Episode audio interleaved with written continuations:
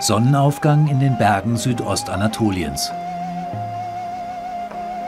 Hier beginnt im Frühjahr seit Jahrtausenden die Reise der Nomaden Richtung Norden in das anatolische Hochland. 500 Kilometer ziehen die Männer des Berditan-Clans mit ihren Tieren Jahr für Jahr durch Täler und Auen. Das sieht romantisch aus, doch wenn man sie fragt, ob sie mit ihrem Dasein zufrieden sind, klingt die Antwort nüchtern. Ob uns dieses Leben gefällt? Es gibt viele Probleme, den Kampf ums Überleben. Eine andere Arbeit haben wir eben nicht. Ali und dessen Cousin Shemus haben gemeinsam etwa 600 Schafe. Jeden Abend bauen sie ihr Lager auf, planen, Öfen und Ausrüstung werden mit Transportern von Ort zu Ort gebracht. Auch die Frauen der Nomadenfamilie reisen mit den Transportern.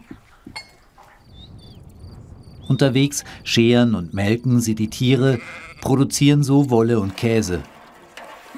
Das und einen Teil der Tiere verkaufen sie. Der Beritan-Clan hat mehr als 200.000 Mitglieder Früher waren sie alle Nomaden. Heute wollen nur noch etwa 3000 von ihnen dieses Leben führen. Das türkische Militär warf den kurdischen Nomaden vor, sie würden kurdische Separatisten unterstützen. Seitdem wolle der Staat, dass sie sesshaft werden. Doch mit der Sesshaftigkeit verlieren sie ihre Existenzgrundlage. Wir könnten uns das vorstellen, wenn man uns einen Weideplatz geben würde. Der Staat müsste uns helfen, dann könnten unsere Tiere dort grasen. Das wäre eine Lösung. Etwa 150 Kilometer südlich befindet sich der Ort Celtikli. Hier haben sich ehemalige Nomadenfamilien vor etwa 20 Jahren niedergelassen und wohnen in diesen vom Staat finanzierten Häusern. Heute bereuen sie, dass sie das Nomadenleben aufgegeben haben.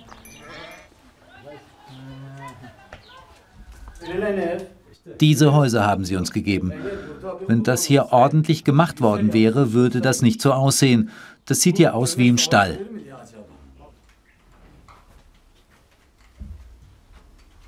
Wir waren mit unserem vorherigen Leben sehr zufrieden. Wir hatten Tiere, wir hatten ein reiches Leben, es gab Menschlichkeit. Alles war sehr schön. Jetzt ist das alles vorbei.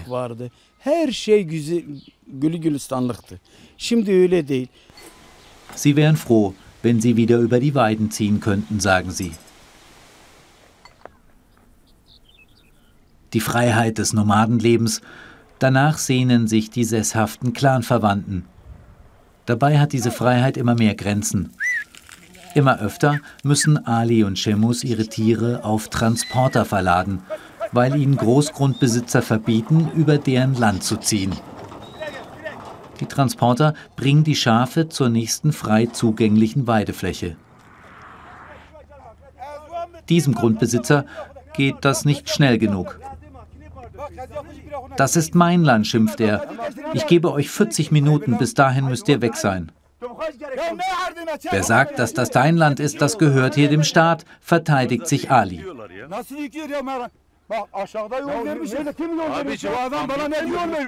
Bevor der Grundbesitzer das Weite sucht, droht er ihnen Gewalt anzutun, falls sie nicht weg sind, wenn er wiederkommt.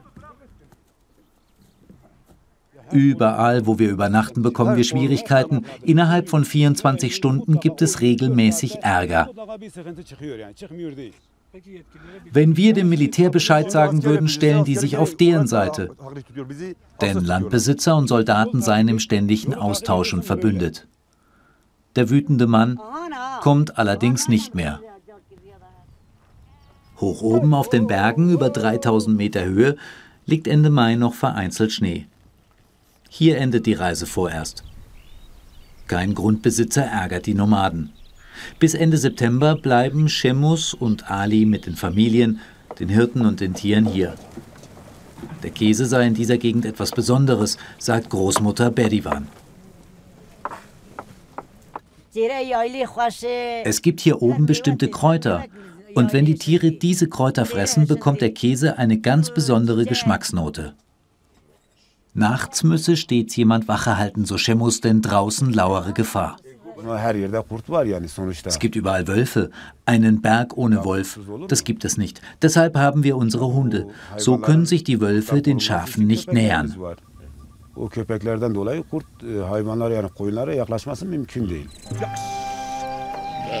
Nach Einbruch der Dunkelheit hat es Minusgrade. Dann rücken Menschen und Tiere eng zusammen. Es ist ein raues Leben bei den Nomaden im Südosten der Türkei doch tauschen mit der im Tal sesshaft gewordenen Verwandtschaft wollen sie auf keinen Fall.